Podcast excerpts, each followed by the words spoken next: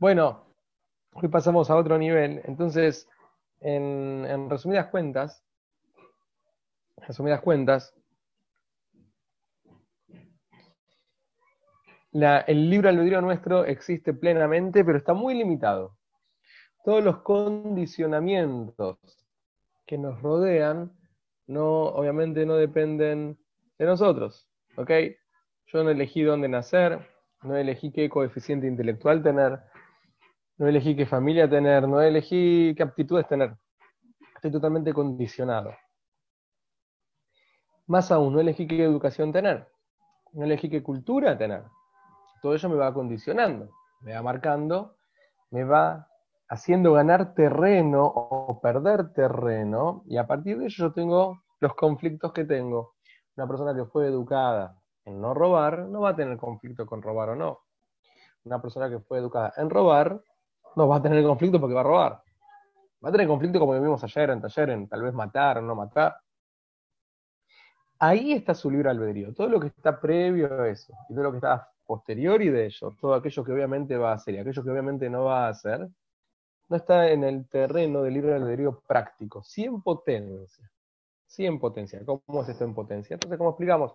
Que en pos de sus decisiones él va a poder elegir correrse de ese terreno o para atrás o para adelante. Si una persona, por ejemplo, fue educada en no robar y él de repente empieza a rodearse con gente que le habla de lo bueno que es eso, o empieza a leer textos con respecto a lo bueno que es eso, o empieza a pensar que eso es bueno y es importante, él tiene su libre albedrío de correr el punto de conflicto para atrás y empezar a decidir que eso puede ser bueno para él. Y él puede decidir empezar a robar. Como al inverso, una persona que fue educada en un, ámbito totalmente hostil, él puede empezar a pensar y darse cuenta que no es bueno para él, que no, no es algo sano, puede escuchar una charla TED y que se le abra la cabeza, puede ir a terapia y que el psicólogo le abra otra opinión, un amigo, lo que sea, en un shiur. Entonces empezó a ver la vida de otra manera y empezó a tomar decisiones en voz de ese nuevo camino. Todos conocemos personas, mismo muchos de nosotros hemos sido criados en un ámbito específico, una cultura específica y hemos decidido ir cambiando, ir modificando eh, nuestras decisiones con decisiones totalmente genuinas. En pos de esas nuestras nuevas decisiones que vamos tomando, se va generando un nuevo punto de albedrío, se va corriendo, se va haciendo un terreno ganado y se va corriendo hacia adelante. Y en definitiva, no hay ningún tipo de condicionamiento que determine la decisión que yo voy a tomar, sí nos condicionan. Las condiciones, literalmente, o sea, como tal cual se llaman las condiciones con las que nacemos y que estamos y en las que estamos eh, imbuidos, nos van marcando y se van apoderando incluso de nuestra forma de pensar, pero el libre albedrío siempre lo tenemos. Cualquiera de nosotros, si vamos a vivir a otra cultura, que naturalmente va a ser diferente, por más que te vayas a Uruguay o a Corrientes, van a haber diferencias eh, importantes, eh, vamos a empezar a pensar y a sentir en pos de esa cultura. ¿sí? El, ser humano eh, se adapta muy fácilmente al entorno y empezamos a sentir necesidades propias de la cultura nueva que antes no teníamos, o a, pensar en pos de lo que la cultura actual en la que estoy inmerso piensa. Eso es un condicionamiento bastante importante, pero la decisión final siempre va a ser mía. ¿Ok? Lo que nos pasa a los seres humanos es que muchas veces no tenemos, primero que no conocemos esta dinámica y segundo que no tenemos la facultad de romper con los condicionamientos y vamos en pos de los que los condicionamientos nos llevan. Eso no quiere decir que no estamos haciendo uso de nuestro libre albedrío, lo estamos haciendo, estamos con un libre albedrío en stand-by.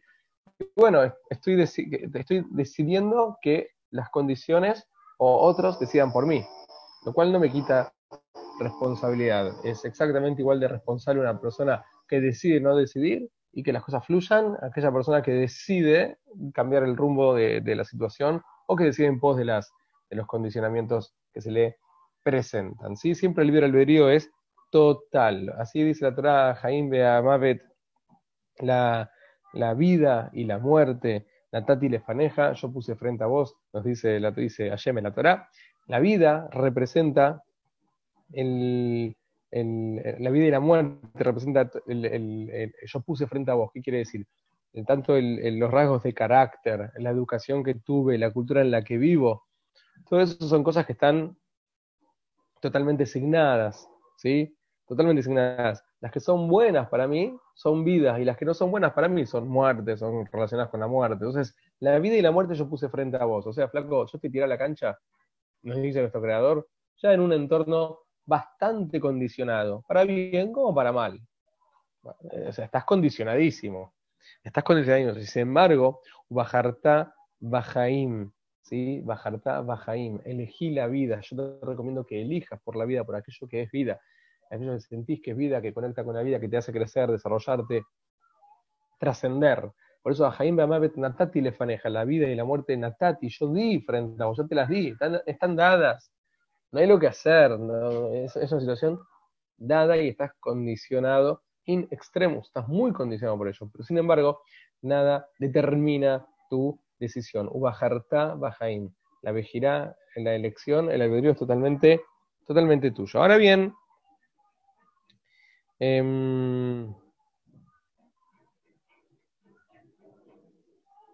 también encontramos en los Jajamim, hay, muchas eh, frases que tienen que ver con esto. Hay una muy interesante que dice, Akol Shamaim, todo depende del cielo, Hutz Shamaim, a excepción de la ética y la moral, que es nuestro vínculo con el Creador. Irat Shamaim, nuestro vínculo con el Creador, léase todas las decisiones ético-morales que vamos a tomar en nuestra vida, en nuestro desarrollo personal, espiritual, todo lo demás está asignado, asignado. ¿Dónde voy a nacer? ¿Cuánto voy a medir? Eh, la belleza que me invade a mí, por ejemplo, yo no hice nada por tenerla. a veces me corto el pelo, pero no, no es que haga mucho trabajo por ello. Gracias, gracias. Es, así, nací así. La cultura en la que vivo es así. Lo que sí está en mí es el Irat es mi vínculo con mi plano espiritual. Con lo cual yo puedo decidir irme de esta cultura porque no me hace bien, en mi desarrollo espiritual, yo puedo decidir, o sea, 10 millones de cosas, eso sí está en el, espectro de mi albedrío y en definitiva es todo lo que soy, es todo lo que importa en la vida realmente. Lo que nos sucede es que nos vivimos apoyando en los condicionamientos cuando nos sirven, cuando no, también nos apoyamos, porque cuando no nos sirven, nos sirven como, cuando no son buenos, nos sirven como justificativo. Entonces ahí sonamos. Entonces, punto número uno, ¿estamos condicionados? Sí. ¿Estamos determinados? No. Entonces, punto número dos, tenemos que hacernos cargos de nuestras decisiones. Nosotros podemos revertir absolutamente cualquier situación dentro del marco de condicionamiento en el cual vivimos. Hay otros niveles en el cual, en un punto muy elevado del libre albedrío, que si Dios quiere vamos a ver más adelante, el, albedrío del hombre puede llegar a cambiar los condicionamientos externos, pero esto ya es, bastante más, más eh, elevado. Ahora hay otro punto muy interesante a tomar en cuenta, en pos de lo que vimos hablando ayer, y con todas las nociones que fuimos acumulando en estos shiurim, vamos a poder entender de una forma más clara ahora que, si bien estamos condicionados, esto es muy interesante, hay dos tipos de condicionamientos que tenemos. Ayer nosotros hablábamos de, eh, o sea, vamos, vamos a describir de la siguiente manera. Hay un condicionamiento muy fuerte que seguimos hablando y que es bastante evidente, que es el condicionamiento innato. ¿sí? ¿Dónde nací? ¿Dónde vivo? ¿Dónde me crié? ¿sí? qué rasgos de carácter tengo, qué limitaciones y aptitudes físicas tengo, yo me va limitando, me va condicionando en la vida como es evidente. ¿Qué educación yo recibí? No, dependió de mí. ¿Y qué educación tienen mis hijos? No depende de ellos. Están condicionadísimos. Lisa y llanamente todos los seres humanos lo estamos, así como estamos condicionados con la cara que tenemos, con el cuerpo que tenemos, con los rasgos de carácter que tenemos y con la, también con la cultura en la que vivimos eso nos marca y nos condiciona tremendamente. Y hay un montón de cosas que no está dentro de nuestro albedrío. Incluso una persona que fue educada para robar, eh, no, puede decidir no robar. Está programado para robar. para robar. Su albedrío va a estar en otro orden. Ahora bien, hay otro tipo de cuestiones que nos condicionan, que tiene que ver, y un poquito empezamos a hablar de este tema, con las decisiones que nosotros vamos tomando. Cada decisión que yo tomo, también a su vez va, va contrarrestando los condicionamientos innatos y a su vez va marcando un nuevo punto de albedrío.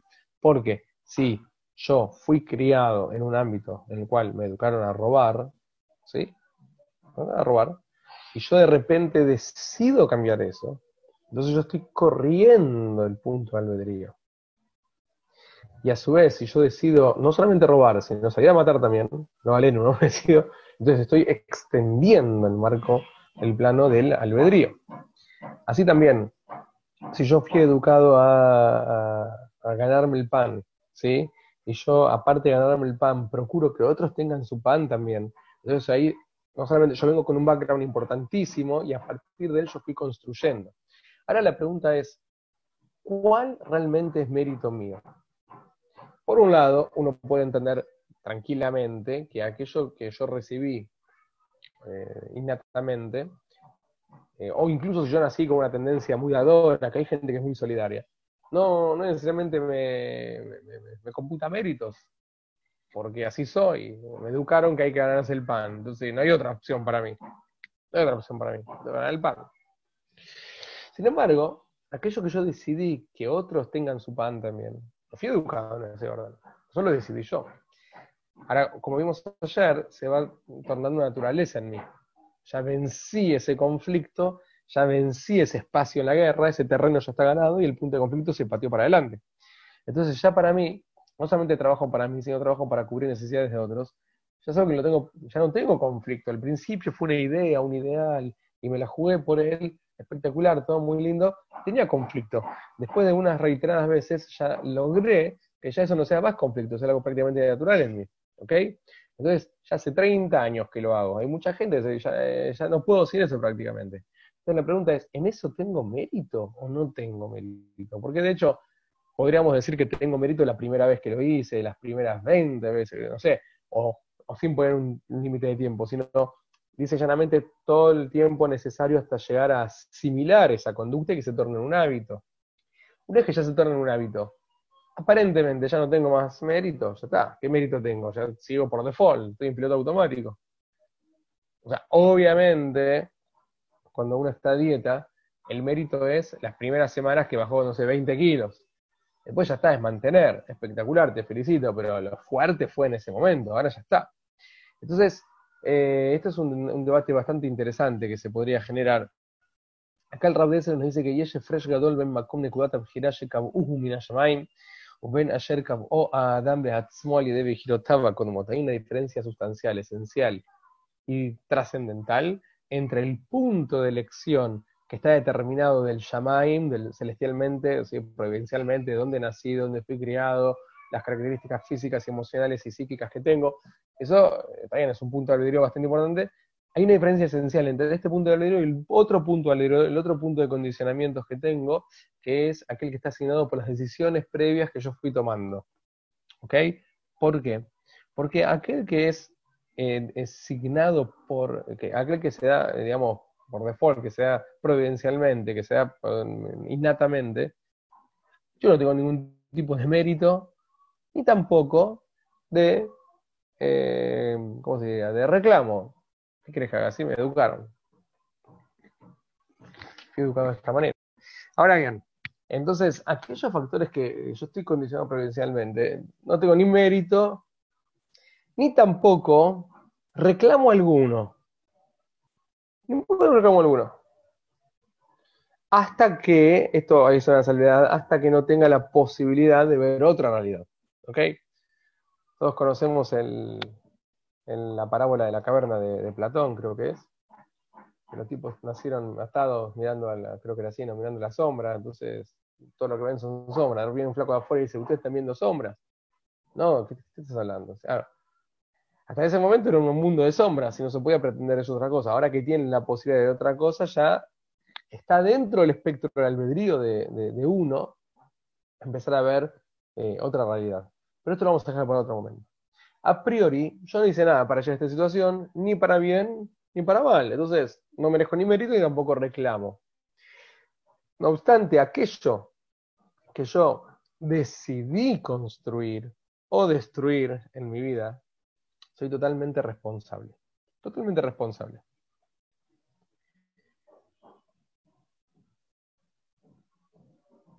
Incluso una vez que ya se torna un hábito. Ayer vimos lo que dicen los jajamim. Los jajamim dicen, verá lo una persona transgredió cualquier tipo de, digamos, precepto de la Torah, una vez, dos veces, a la tercera ya lo tiene permitido. ¿Lo tiene permitido? Pregunta la Gemara. Dice, en su percepción lo tiene permitido, quiere decir que ya no tiene conflicto en ello. Entonces ya, una, dos, veinte, las veces que se, se tornó en un hábito, Entonces ya no, representa para él un desafío. Solo tiene asimilado que hay que hacer eso. ¿Ok? La primera vez que le pegó a, a, a, la madre. Ok.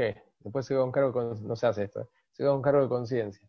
La segunda vez, vos, ya era, no era tan grave. Y la tercera ya está directamente va la faja. o sea, ya, ya está. Si no, no se me cayó ningún piano en la cabeza ni tampoco llamó a, me denunció por eh, violencia de género y violencia intrafamiliar. Entonces el tipo va y la faja todos los días. Ahora, aparentemente el conflicto lo tuvo las primeras dos veces, tres, cuatro, las veces necesarias, hasta que se tornó un hábito. Después ya, ya está, es natural en él. Y mismo al revés, una persona que no sabe si ir a visitar a un enfermo del hospital, el tipo va, está bien, va, dejó todo, fue, y la verdad que dijo, che, qué importante, va otra vez. Después ya dice, fija, va todos los jueves durante varios años, ya se le hizo un hábito. ¿Es responsable o ya no es responsable? Es totalmente responsable cada vez que va, porque cada vez que va, él está poniendo de manifiesto que sigue, sigue vigente y sigue manteniendo aquella decisión que lo llevó a este hábito.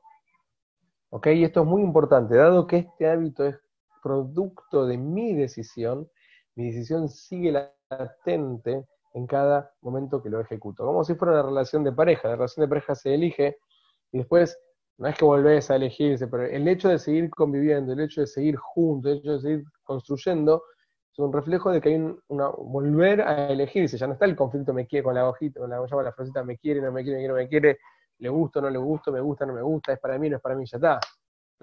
Hace cuatro años, ¿viste? están juntos, ya está, 20 años, 40 años, pero en cada eh, etapa de construcción se sigue poniendo manifiesto esa elección original. Pirulla, falpilla, y no ver que vereja, yara, verá, que eter y con macoma al obro de.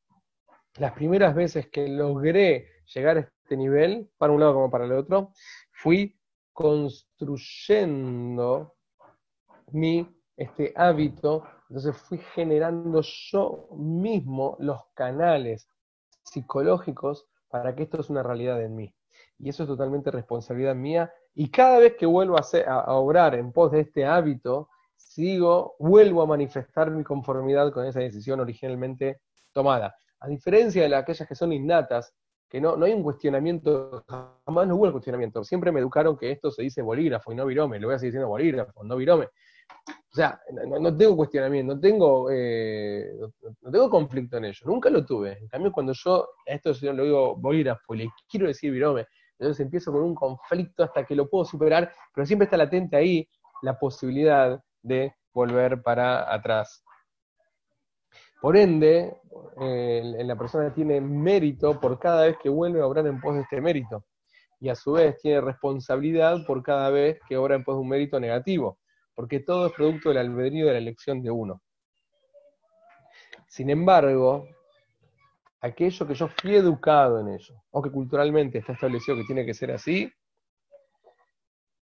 en eso no, me, estoy como programado, estoy seteado a ser así, no, no me queda mucha opción. O sea, no es que no me queda mucha, no me queda opción.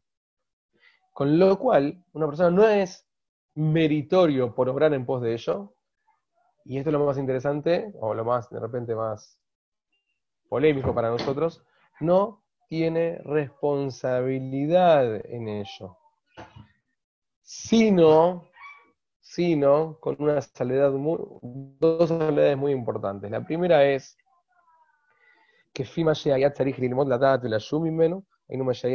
tiene sino en aquellos puntos en los cuales yo sí podría haber cuestionado, incluso dentro del marco cultural o de aquello que fui educado, porque no nos olvidemos que los seres humanos tenemos conciencia y, capacidad analítica, ¿ok? Si yo me quedo todo el día mirando Netflix o mirando los dibujitos animados o mirando, no sé, a los paparazzi, ¿sí? que, el oficio de ellos es achatar la mente de la población, si estoy todo el día haciendo esto, no, no voy a analizar, no voy a cuestionar nada, voy a ser responsable por aquello que sí podría haber cuestionado. Fíjate que en toda sociedad, por ejemplo, en, la sociedad nuestra, nadie te va a cuestionar que el fútbol, un ejemplo tonto, que el fútbol es recontra importante, bueno, nos encanta a todos. Y estamos acostumbrados que el domingo se para todo, y estamos acostumbrados que cuando hay mundiales se cierra todo. E, e, es así la vida. Nos parecía raro que cada cuatro años no se pare todo de repente. No, no, no, nos parecía raro un domingo sin gritos, un domingo sin que se corte la calle.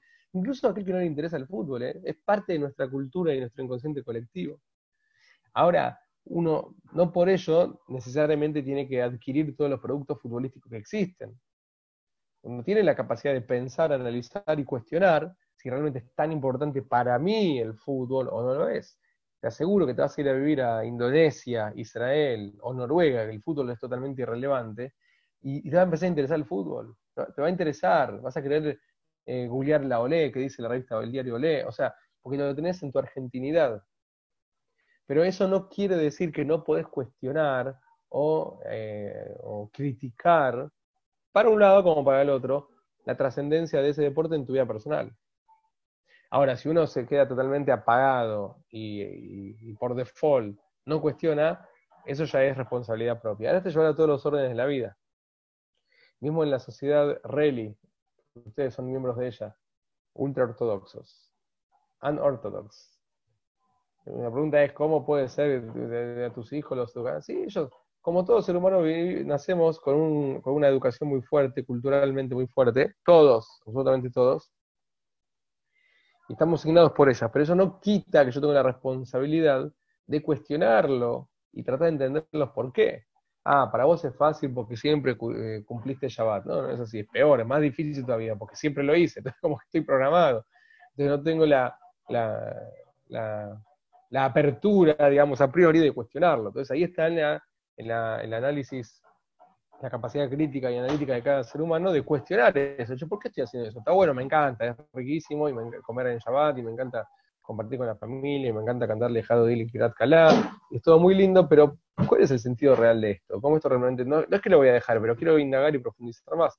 Esa posibilidad la tenemos todos los seres humanos, salvo que estemos todo el día mirando Netflix o Los Simpsons o cosas así que achatan nuestra mente, incluso digo Los Simpsons porque es algo bastante interesante, que en cierto punto nos ha hecho pensar a todos, pero también en definitiva nos, aplana un poco eh, bastante en la mente. Con lo cual, tenemos todos la posibilidad de, cuestionar y pensar e indagar. En ese orden sí tenemos responsabilidad y mérito para los lados, obviamente, pero en, la base, en el grueso, en el grueso no. Y acá hay una segunda salvedad, y esto quiero aclararlo porque esto es motivo de discusión entre los filósofos de nuestra querida Torah hoy en día. Es muy interesante viajar si Dios quiere para andar un poco más mañana. Acá dice bastante claro que, eh, como es, Omnam, sin embargo, aquellos Adam, que fui educado en ello, que la persona fue educada, que la cultura es así, que es una condición total, hay una salvedad, que no conoces lo opuesto. No conoces lo opuesto. Esto antes le dije que vamos a analizar después. Esto es bastante interesante. Nosotros decimos que todo aquello que es producto de mis decisiones soy totalmente responsable, para bien como para mal. Y todo aquello que fue dado a mí providencialmente, innatamente, es así, estoy programado. Salvo aquellos puntos que yo puedo cuestionar y que debo cuestionar, etc. Ahora bien, este aquí, que aquello que yo fui criado en ello y que culturalmente vivo en ello, es relativo que estoy totalmente programado. ¿Por qué? Porque esto es, es así, como en el, ¿cómo se llama? La, la parábola de la caverna, siempre y cuando no aparezca un flaco, mira, che, estás viendo una sombra, y mirá, que vení que te muestro. Si nadie me muestra que estoy viendo la sombra, estoy, si estoy totalmente seteado, no, es, la única realidad que existe para mí. Pero cuando alguien me dice, che, hay otra realidad, mirá, ahí empieza a cambiar un poco el sistema. No hay que cambiar radicalmente, ojo, eh, porque es muy difícil salir de la realidad en la cual uno vive y está, y está acostumbrado en ella, ¿ok? Y esto es lo que hay para mí pero de todas formas me muestra otra realidad. Entonces, la pregunta es, en un mundo tan globalizado como el nuestro, que todos tienen acceso, por ejemplo en China, no sé cómo es hoy en día, está, creo que no hay, hay, un Google propio, no hay una, buscadores propio, hay Internet propio, hay otro Internet, o sea, no hay acceso al mundo.